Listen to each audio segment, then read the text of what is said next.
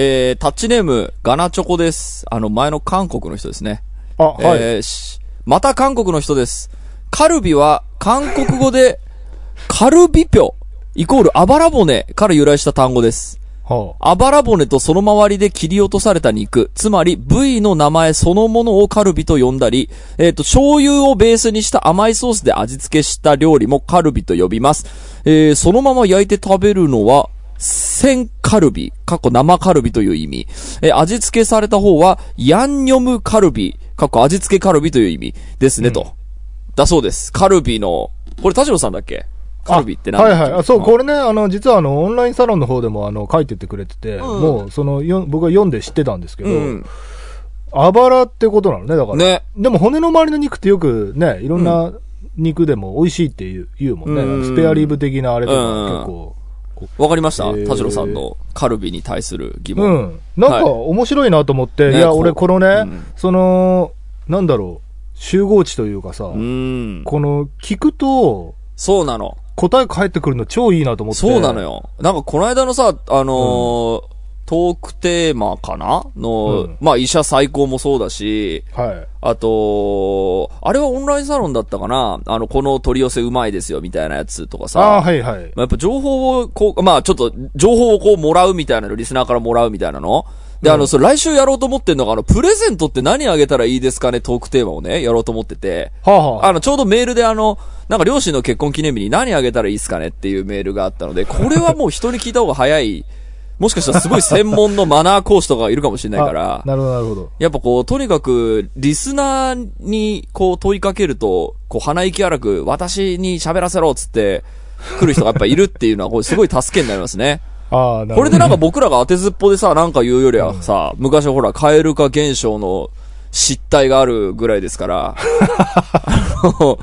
それがあるぐらいですから、やっぱりすぐ聞いていくっていうのはいいかもしれないですね。そうそう。俺ね、そう、それでね、実はね、あのーこれ、これちょっとマニアック、もしかしたら専門家がいないかもしれないんだけど、ちょっと聞きたいのがね。うん俺、この間、あのーなんか、仕事の現場で、あの、お弁当が出てきて、うん。えっ、と、よくさ、フフライ物の下にさ、うんキャベツの千切りみたいの敷いてあるじゃん。はいはいはで、あれ、めちゃくちゃそのフライの油吸ってるじゃんい。うん。で、あのキャベツって、一応野菜としてうん食べた方が、栄養としてはね、うん体にいいのか、うん。それとも、あの、揚げ油めっちゃ吸ってるから、むしろ食うことによってデメリットの方が大きいのか。ああ、なるほど。なんか栄養士プラマイゼロみたいなうんそう、なんかその、どっちが体に対するその、えっと、良さと ダ、ダメージの、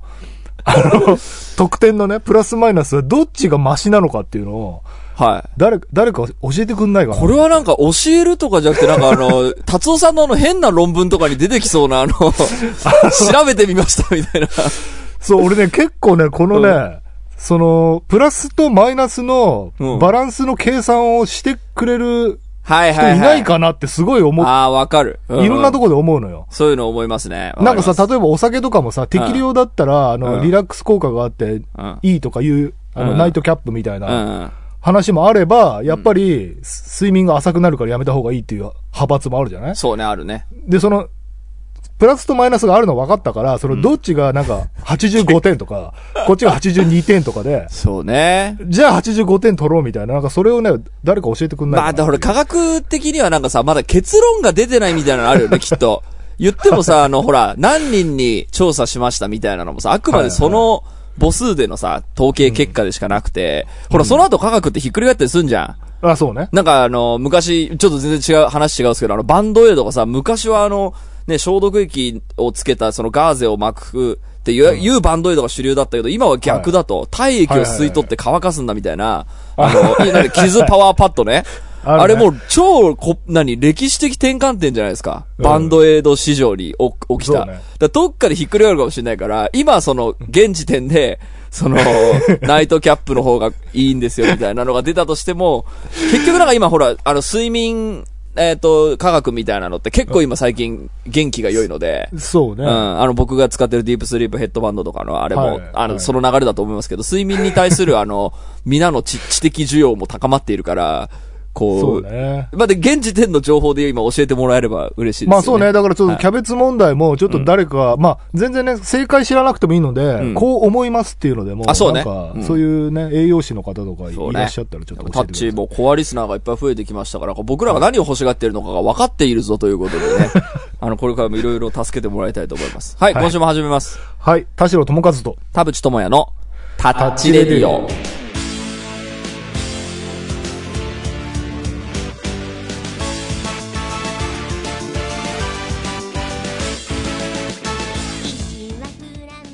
改めましてこんにちは、田代智和です。改めましてこんにちは、田淵智也です。この番組は作曲家田代智和とミュージシャン田淵智也がお送りする閉塞感ダハレデューでございます。はい。あの、先週、先々週の小林愛香さんがゲストに来てくれた流れでですね、うんタッチレディオ史上、えー一番時間帯の早い、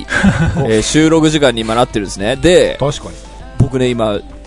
ずっとかれこれ朝起きてから悩んでたんですけど、酒飲むか否かっていうのを、あ、迷ってんだ。まあ、いや、ま、迷ってですね、結果僕今飲んでるんですけど、でもなんか、昼から飲むの最低じゃないですか。なんでいいじゃん、別に。自由え人でいい、どうしてます？田代さんどうしてます？今日。俺今、俺起きたばっかりで、コーヒーあー、ほら、ちょっとテンションに差が出るほかなと思って。いや、だって、起きた、いや、俺は起きたばっかりだから。いや、俺どうしようかなと思ったんですけど、まあ、まだこれ、えっと、収録の順番上、小林愛香さんをゲストでお招きする前に、あの、これ撮っているんですが、はいい、や、なんか、結構インタビューをさ、するから、うん。あの、シラフで行くとね、僕、こう、まあもちろん飲んだら飲んだで、あのね、こう、うん発達障害の症状が出る可能性がありますけど、が、が、でも、やっぱりこう熱量高く、やっぱ消せた方がいいんじゃないかって、超朝から悩んでて、どうしようどうしようってはい。ということで今ね、ちょっと飲んでます。はい。はい、大丈夫ですよ。まああの、ちょっと思いつきで物を発言しすぎないように気をつけたいなと思っていますけど、えー今週はですね、タッチメールを読みながら、えーみんなの閉塞感を、えー打破していきたいと思います。今週もはい30分間、あなたの閉塞感を打ダ破タッチ。ハタッチ。田代智和と、タッチネーム、むいこです。えー、田代さん、田淵さん、寺さん、こんにちは。こんにちはこん。にちは。えー暇ではない毎日を過ごしているものの、えー過去、えーそれも数十年前から数ヶ月前の嫌なことを頻繁に思い出してしまうことに悩んでいます。内容はすべて人間関係で他人の嫌だった言動や自分が相手を不快にさせてしまったであろう言動を思い出してしまいます。具体的にはあの時あの人の言い方嫌だったな、いや、私が何々したせいであの人のこと傷つけてたよな、などで思い出しては勝手にモヤモヤしています。えー最近はマインドフルネスとかで、えー過去や未来ではなく、現在に集中するという考えがありますが、どうしてもできません。子育てに、子育てに暴殺されれば昔からの癖が治るかと思いきや治りません。お三方は過去の嫌なことを思い出してストレスを感じることはありますかある場合どうやって解消していますかお考えをお聞かせいただけると嬉しいです。ということですけど。まあ、めちゃくちゃありますよ。めちゃくちゃありますよねみたいなね。もうトラウマみたいになってますよね。定期的に思い出して声出ません、ああ、なんかね、足をバタバタしてる。わあ、わかる。もうね、普通に自転車乗ってる時とかにも、うわあ、あの時の俺のあのセリフって言って、うっっていう。声出るなんかうなわーっていうのはあるし、まあ普通に単純にもう悪夢とかでもう嫌でも思い出させられる時、うん。夢見て、それ対処法はどうしてます？どういうものだと捉えます？ねはい。いや、やっぱりね、なんでしょうね、こう、すべては、こう、流れ去るというか、ん。あのまあ、諸行無常ですから、悟りが。なんかね、なんかその、えっと、この嫌なこともいつか去るんだ、うん。っていうか、まあ、うん。この人生さえもね、いつか終わるんだっていうね、もう何もかもが過ぎゆくものだっていうのを、やっぱりどっかで、なんだろうな、改めて思い、うん。なん思い出すというか、うん。だからすごい嫌なことをやっぱ思い出したときに、でも、もうあれは過去のことだしみたいな感じで、こう、なんだろうな。ちょっと言い方が難しいけど、これ人によると思うんだよ。例えばあの、む昔からの典型的なやつで言うと、あの、宇宙の広さに比べたら自分の悩みなんてちっぽけなもんだみたいな話もあるじゃない、うん。その何か大きなスケールのものと、もう比較してとか、あと俺の場合、例えば映画とかね、その、もう壮大な SF 映画とかを見て、この壮大なストーリーに比べたら自分の悩みなんてなんてちっぽけなんだっていう感じにこう、比較対象を壮大なものを用意して、うん。自分の小ささをなんか認識してごまかすいいです。あ、もうそういうちゃんとこう思考回路で生きてるってことですね。パターンとかね、そういや、わかります。私はですね、まあ、あの、いろんな、ひこう、長くね、まあまあ生きてるもんだと、こう、いろんな人の知恵とかを、うんえーっと、聞いたりして、確かにそうだなって思ったりしてる中で、やっぱ印象に残ってるのは、えーっと、自分のミスは相手は覚えてないっていう、うん。うん。あの、自分がやった恥ずかしいことは大体相手が覚えてないって、これ、ホリエモンかなんかがインタビューで言ってたような気がするんですけど、はあーそれは確かにそうだろうなとか、その子供の頃、あそこでうんこ漏らしちゃったみたいなのって、多分誰も覚えてないし、い。ああ。それが別にもはやなんか、あの、なんだろう、あいつ最低だったなみたいなことには、うん、あの、まあ、あんまりなることはないと。で、本当に例えばはいはい。超失礼な発言とか、うん。あの、不用意な、あの、物言いみたいなのが、あの、一生人間関係に亀裂が入るみたいなのは、これは絶対あるから、あの、うんえっ、と、そういうことは全然あるとして、誰かが、うんその相手が自分のことを気にしてるとか、あの嫌な思いをしてるっていう事実が、えっ、と、消えることはないってこともあるとして、で、そこの時に、えっ、と、もう一個思うのは、あの、時間が解決しなかったものはほぼないっていう、ああの、これは、まあ、僕の経験則なんですけあ。ど、はいやっぱりあの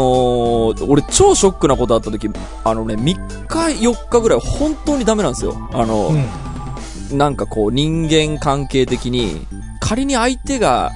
忘れてたとしても、なんか、うわー俺やっちまったなみたいなのだったり、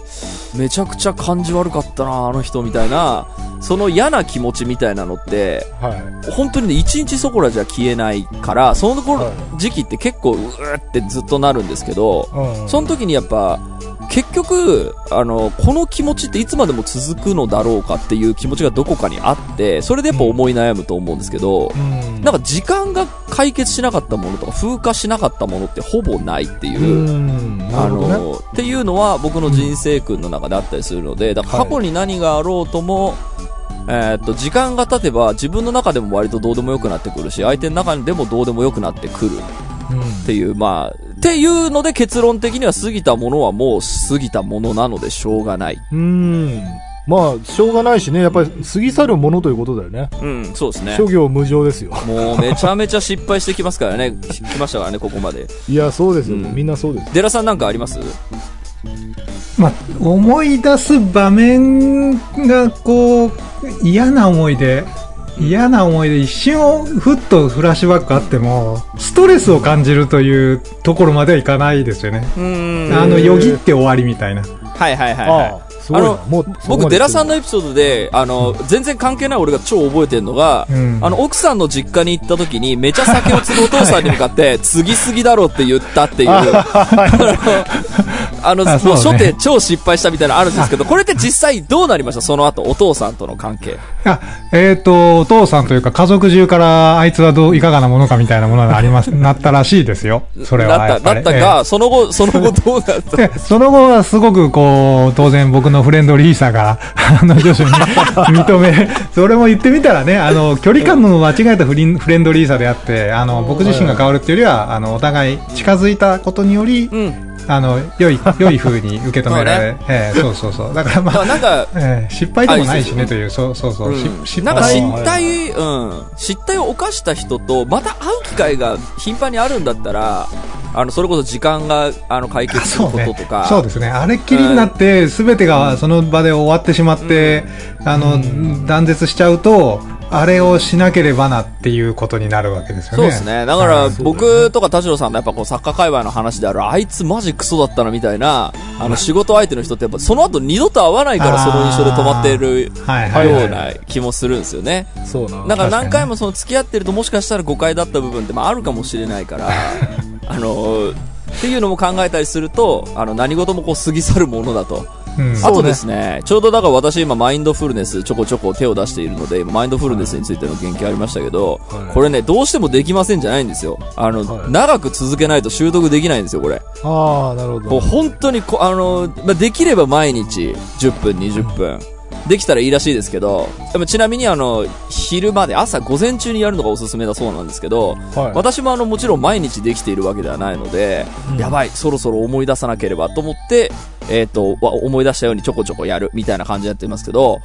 あのね、ずーっと続けてると、あのね、僕ちょっとね、思考がアップデートしている気がします。なんかあんまりね、えっ、と、過去のこととか、こう、心のどっかに引っかかってるものすごい雑念っていうのが、えっ、と、そんなに気になんなくなってきているかもしれない。なんか映画を見てる時の、あの、別のことを考える、考えてしまう癖を、うん。ちょっとね、直すやり方を、なんとなく分かってきました。へー。なんかね、あの、まあ、具体的にすごい根本、あの、単純な、あの、マインドフルネスのやり方っていうのは、深呼吸に集中するっていうことですね。呼吸している自分に集中する。うんそれが今に集中するってことで、うんまあ、その間その浮かんでくる雑念を横に流してみたいな。うんだから僕、映画中ね、ずっとね、意識的に呼吸してるんですよ。ああ、なるほどで。そうするとね、あの、目の前の字幕とか絵にね、ちょっと集中できている自分にやや気づいていてですね。なるほど、なるほど。なんかみたいな話で、あの、緊張の落ち着け方みたいなのもちょこっといろいろ、あの、学んで分かったところもある。で、これほんとね、あの、僕まだ言っても3ヶ月、4ヶ月目ぐらいですけど、うん。あの、やっぱりね、1年ぐらいコツコツコツコツなんかやるのが良いそうです。へねうん。それでも俺ちょっとこれまあ1年後ぐらいにまたそれ結果聞いてもいいんだけど、うん。俺素朴な疑問としてその映画見るときとかってさあの例えばこうジェットコースタームービーみたいなやつってさ、なんかこう思わず息止めちゃったとか手に汗握っちゃったっていう、それが楽しくない、はいはいはい。そあの、のそこでその深呼吸うん。して冷静に見ちゃってなんかそのエモーションの動きが阻害されないかなえーっとですね、B 級パニック映画はただ画面から降ってくる情報が面白すぎるので集中があまりそがれないっていう、それはもう映画の ジャンルの傾向が僕にもあって、あのやっぱドラマ系とかね、はあのーちょっと演出がいけてるみたいな、あのー画面構成がなんか、綺麗とか、なんかそういうなんかね、あのー 何？こう、アクション系とかその、ものではないものとかは、結構そういう風に見るようにしてるんですよ。ドラマい、系。うん。なるほどなるほど。もちろんだから、要は目的はその映画に集中することなんですけど、はい。えっ、と、集中がそがれる原因をだからなくしていくっていうのは、なるほどね。もしかしたら深呼吸の仕方でできるのではと今思っています。で、これもしかしたらですけど、まあ1年後ちょっと、あの、研究報告しますけど、あの、あの、嫌いなものがね、食べれるようになるような気がしています。おなるほどあ、俺はもう別に、例えばトマトをもう食べるようになるっては、もう僕的に人生にいらないと思ってますけど、あの、あの、嫌いなものを食べている時の、あの、思考回路って昔の記憶を引っ張り出してるような気がするんですよ。ああ、はいはいだから、食べてる今に集中すると、はい僕なんか野菜ジュース毎日飲んでるんですけど、まあトマト嫌いじゃないですか。だからあんま好きな味じゃないんですよ。はいだけど、うわ、まずいっていうあの昔の記憶を照らしながら飲むんじゃなくて、うんその飲んでる自分に集中しながら飲むようにしてるんですね。そうすると、あんまり味がそもそもまずいものかどうかそうって、だよね。そうそうそう。多分、大人の味覚で言えば、アレルギーじゃない限り、うんそんなに極端にまずいもうまいもないものの方がほそうなんですよとんどだよ。うんそう。だから、まあ、あのーまあ、納豆とかトマトは僕別に克服するつもりさらさらないですが、あのー今までほら、催眠術にかけられると治せるっていうのを聞いたりした時の、うんうん。そのからくりが今なんとなく分かりつつあります。だから、要は脳の回路に訴えて書き換えるんですよね、多分。確かにな情報を。だから、それをやることで、あのーその、ポジティブに生きられるみたいなヒントになるかもしれないので、その。この方もマインドフルネスはですね、長く続けるのが本当に大事だそうなので、あの、負けない、負けないでください。はい。あの、僕全然試せてないんですけど、僕あの、アプリで、あの、マインドフルネスやってるんですけど、あの、はこの今ここに意識を集中する練習っていう本を一応買ってて、あこれあの、52個のプログラムで1週間ずつやれって書いてあるんですよ。あああ、で、1年。あそう、これちょっと、あの、紹介しておきますね、ブログで。だ僕まだあの、4, 4つぐらいしかやってないですけど、あの、ただこれも僕も継続力ないので、どっかであの、飽きちゃうところあったりすると思うんですけど、それはあの、忍者の修行みたいにさ、だんだんハードになだって、んだんね、いや、まだわかんないです。まだチャプター4とかなんで。半年後ぐらいもう無理ってならない。ただ、あの、やっぱ、こう、一章ずつ読むんだ、一週間に一章読むんだっていうマインドで、リビングに置いとくと、はい。あの、一週間ぐらいだったら、そういえば読んでないなっていうのが、あの、ちゃんと目に、あの、入るところに置いてるんですね。あの、作業机の近くとか。だから、思い出した時に、あ、そういえばもう一週間ぐらい経ったなと思って、ちょっと読んでみるとな4ページぐらいで終わるから、じゃゃあちょっと今週はこれやってみっかみたいなあ、のがちょっと、まあまだちょっと始めたてなのでね、あの、片方が鶴太郎とかに怒られるかもしれないですけど、はい。ということで、次のメールいきます。はい。え、タッチネーム、ブンですね。ちょっと長いですよ。えー、田代さん、田淵さん、寺さん、ダハタッチ。ダハタッチ。ダハタッチ。えー、私は学習塾で塾講師をやっているのですが、職場の人間関係で閉塞感を感じています。えー、経緯について具体的に書いていただいているので、これちょっと読みますね。A さんと B さんはもともと仲が良く、プライベートでも遊ぶ仲でした。えー A さんの性格は確固たるマイルールがあり少し頑固。えー B さんの性格は思ったことは何でも口にする、えー人。まあ、典型的な陽キャだそうですね。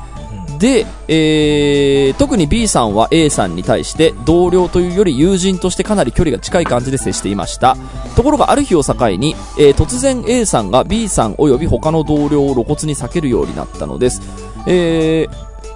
私はここでは一番キャリアが長く、えーリーダーという立場でもあるので、A さんと個別に話したところ、え1年ほど前から、えー他の講師の勤務態度、えーなどにストレスを感じ、ずっと我慢していたけどもう限界が来てしまった。えーなので個人的に話すことはやめることにしたということでした。えーさらにある日、一番仲良かった B さんが A さんに直で最近態度を変えた理由を聞いたことから職場で軽く口論になりました。えー A さんの主張は前述の通りですが、えー B さんや、えー他の人とは友達である前に同僚なので同僚として相入れない価値観を持っている以上個人的に付き合う気はないという A さんの主張でございました。えーで、まあ今誰とも喋らなくて良い状況が気楽で良いとのことです。えー B さんの主張は、えー愚痴を言ったりしたのはそこまで深い意味はなかった。えーというかそもそも愚痴という認識がなかった雑談の延長のつもりだった。えー今まで仲良くしていたのに急に態度を変えて周りの人を振り回すのはいかがなものかと思っている、えー自分は友達だと思っていたのに今まで同僚としか思われてなかったという事実が単純に悲しいというような内容です、えー私の本音としては職場で公私混同するのはめんどくせえ喧嘩ならよそでやってくれです、えーおそれおそらく今回の件は B さんや他の講師の態度の悪さに対して私がきちんと注意するなどの対応していれば防げたのかなと思いますが私個人としては愚痴を言ってスッキリするなら言わせておけばいいというスタンスでした、えーそして多かれ少なかれみんな思っていることはあるし100%満足できる職場なんてない、えーでも社会人たるものそれを飲み込んで表面上と表面上はにこやかに少なくとも職場にいる数時間は円滑に回るように振る舞うべきだと思っていますなので正直 A さんに対してなんだかんだ保ってきた職場の均衡をよくもぶち壊してくれたなというモヤモヤを感じていますなるほどね。さっき本音だっつったのにちょっと、えー、振り込んだご意見ですね。えっ、と、この気まずい空気がずっと続くのかなと思うと辛いものがあります。ちなみに弊社社長は授業に支障が出てない以上口出しはできないとのこと。この状況を打破するために私ができることは何でしょうか？すごいな。さあ、どうでしょうかね。やっぱこう上に立つ立場の人は大変ですね。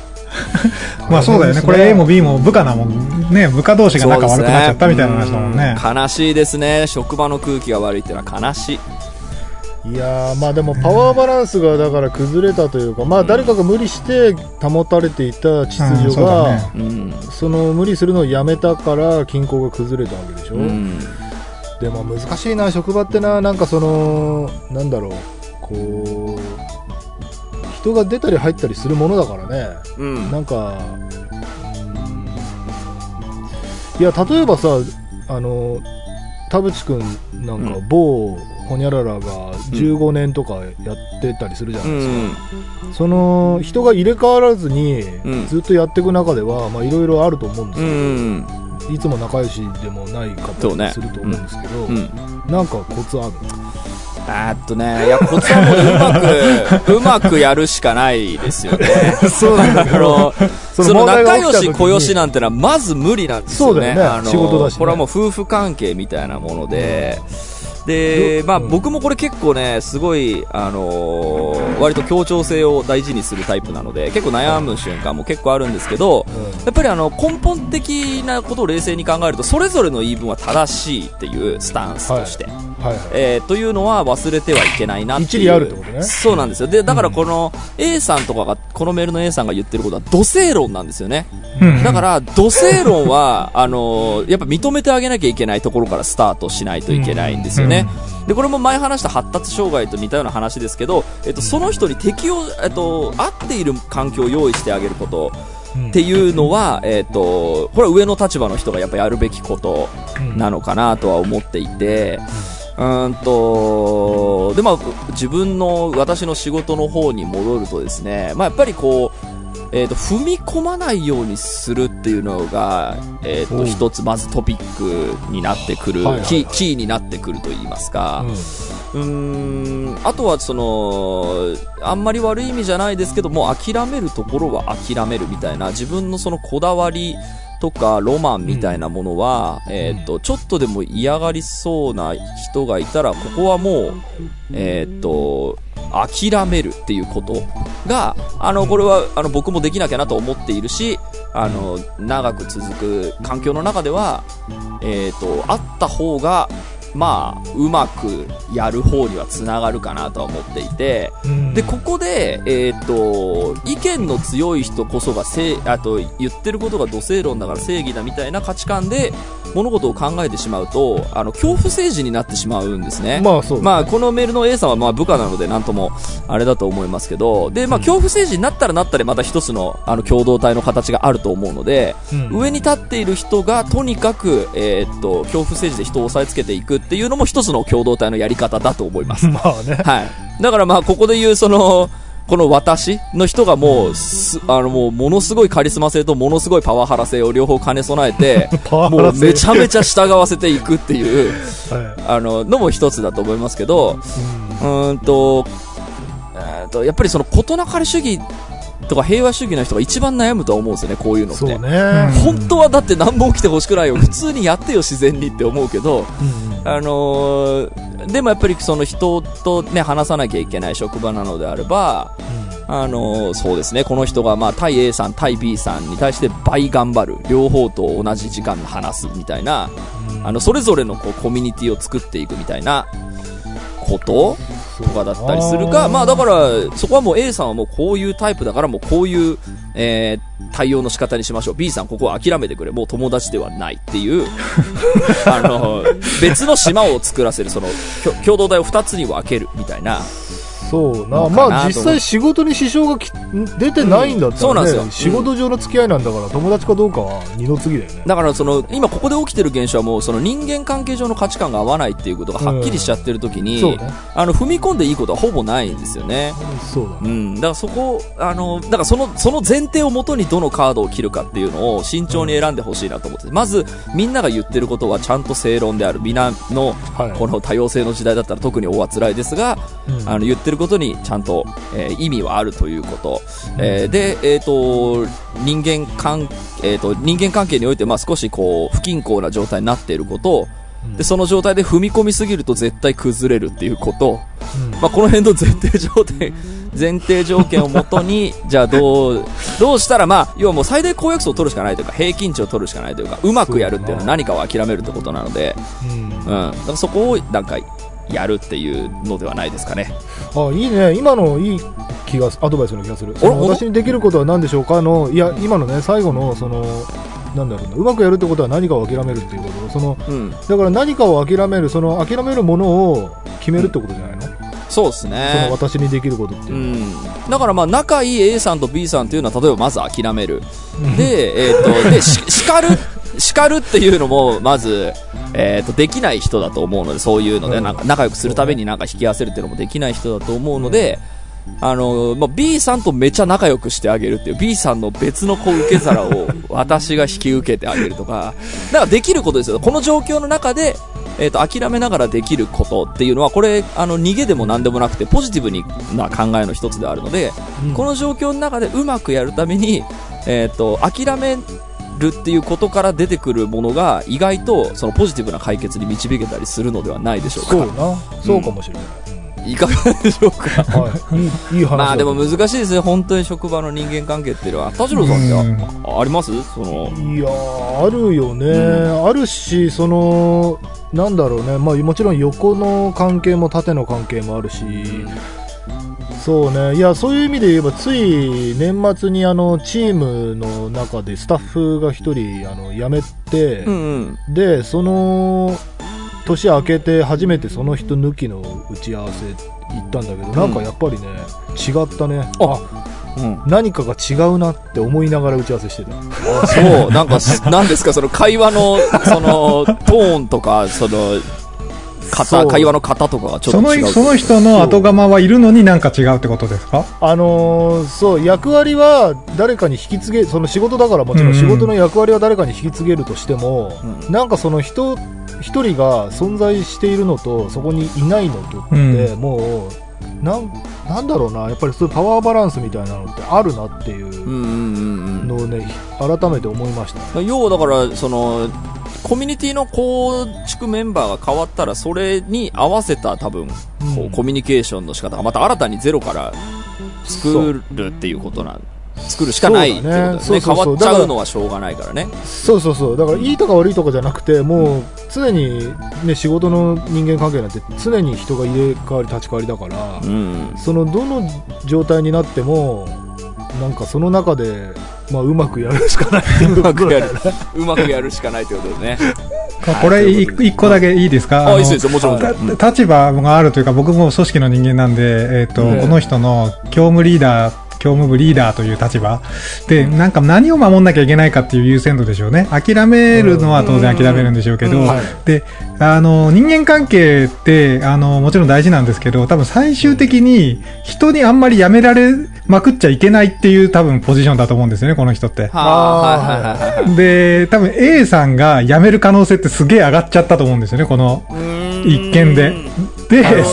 それをどこまで許容するかですよね。あの、人の回転がすげえいい、あの、職場だったら、まあ次の人探すかっていうポ割り切り方もあるだろうし、うんなかなかやっぱり、あの、今いる人たちがいてくれないと困るみたいなことだったら、そこはそういうわけにもいかないだろうし、なんか今、とにかく若いやつ辞めまくる問題って、あの、あの横の、転横の会社に行くのすごい簡単になってるじゃないですか。ああ、なるほど。転職が楽になってんだ。そうそうそうそうそう。だから、あんまりこの人の立場って、そういうことを許容し得ないのであれば、まあ、頑張って、なんか、とにかく A さんが辞めないために雑談が必要な環境を作るんだったらそれだろうし、つまり友達みたいな関係ってやっぱり辞めにくくなるので、そこが一番重要だったらそれだろうし、みたいな、なんか、ちょっとやっぱり、単純な人間関係っていうよりは多分経営マターみたいな話で見るのもあるのかなと思いました。まあ、それでね、かつ、つね、その A さんがね、優秀だったりした場合にね、そうそうそうの優秀な人が結局満足しないで辞めていく職場っていうのは、その職場に問題そうそうがあるってそうそういうね、そうその視点も必要だったりはするかもね。そうなんですよ。はい、はいということで、はいありがとうございました。ありがとうございました。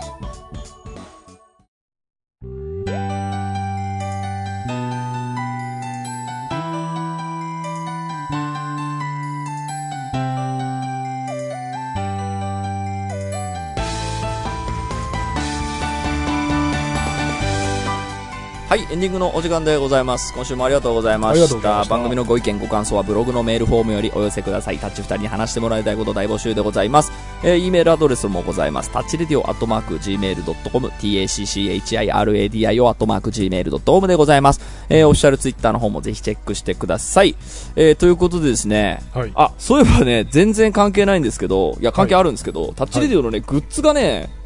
グッズの在庫が今家にあることが発覚したんですよ。あ、そうなんですか。へー俺、そう、結構ね、あの、だから前、なんとかグッズセットみたいなの頼んだんだけど、住所が来なかったので結果送ってないみたいな人たちの余りとかもあんのかなはいはい結構ね、ちょこちょこあったりして、まだその、だステッカー、バッジ、あとなんだっけ、不戦士かな、がはいはい。、えっ、とね、何セットかあるんで、欲しい人いたら、どういうあれ？どうしよう。あメールね。急に言い出して、その、何？早いもん勝ちになっちゃうあ、早いもん勝ちにします、もちろん。抽選 とィかじゃないのうん、いいですか？オいくらでしたっけ、これ、お値段？いくら1000円じゃない ?3 つで。1000円でしたかね。うん抽選の方がいいんじゃない？これだって早いもの勝ちにすると、聞くタイミングバラバラだからね。そうかそうかまあ多分ねしてる人もん勝ちになっちゃうから。まあそうですけど、多分ね、あの、全員が、えっと、その、品薄になるほど、なんだろう、少なくはないというか、ああそんなあるんだ。もう、もう、でもくれる持ってる人でもくれるんだったらああげはしないです。ごめんなさい。嘘嘘。あげないあげない。1000円、1000円。あ1000円ね あ、そう、お金はそれはもちろん今まで買ってくれはいはいた人います先からね。着で販売するとまあでもいいですし、あの、もちろん抽選でも良い、抽選の定は取るでも全然良いですが、ちょっとじゃあ、えっそと、の正直な言い方選出はじゃあちょっと、こう、はいはメールの応募数を持って返す、あの、判断したいと思います。はい。はいはい。はいということで、えータッチレディオです。もうさ最近もしかしたら聞き始めた人もいるかもしれないからそうそういいですよ。青木梅先生がデザインしてくれた、あの、付箋紙とかね。そうねなんですよ。めちゃくちゃ豪華だよね。そうなんですよ。いいですね。これをイベントで売るんだっつって一生懸命作ってイベントで売ってた時は楽しかったな。いやー本当に、なんかなんで、そんな突然遠い目を。イベントできんのかな。あ、そう、そういうことね。あ確かにね。うんできるといいですね。はい。ということで、今週はここまででございます。はい、お相手は田代智和と。田淵智也でした。また来週。